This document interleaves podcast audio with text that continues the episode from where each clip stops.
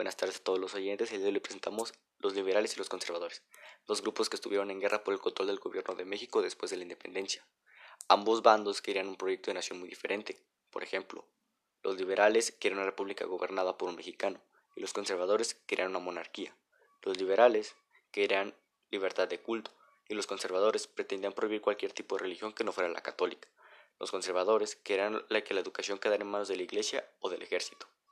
Los liberales no querían una educación controlada por la Iglesia, querían libertad de expresión e instalar el registro civil.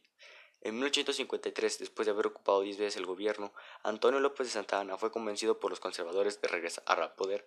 En su mandato, Santa Anna persiguió a sus opositores, eliminó la libertad de expresión y vendió territorio mexicano, además de autonombrarse Alteza Serenísimo, y se otorgó poder limitado para gobernar el país hasta que él dijera que ya era suficiente. Ante esto, algunos integrantes del grupo liberal, encabezados por Juan Álvarez, Ignacio Comonfort perdón, y Florencio Villarreal se organizaron para quitarle el gobierno.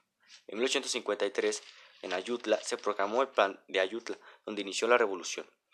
El año siguiente la revolución triunfó y Santa Ana fue obligado a salir de México.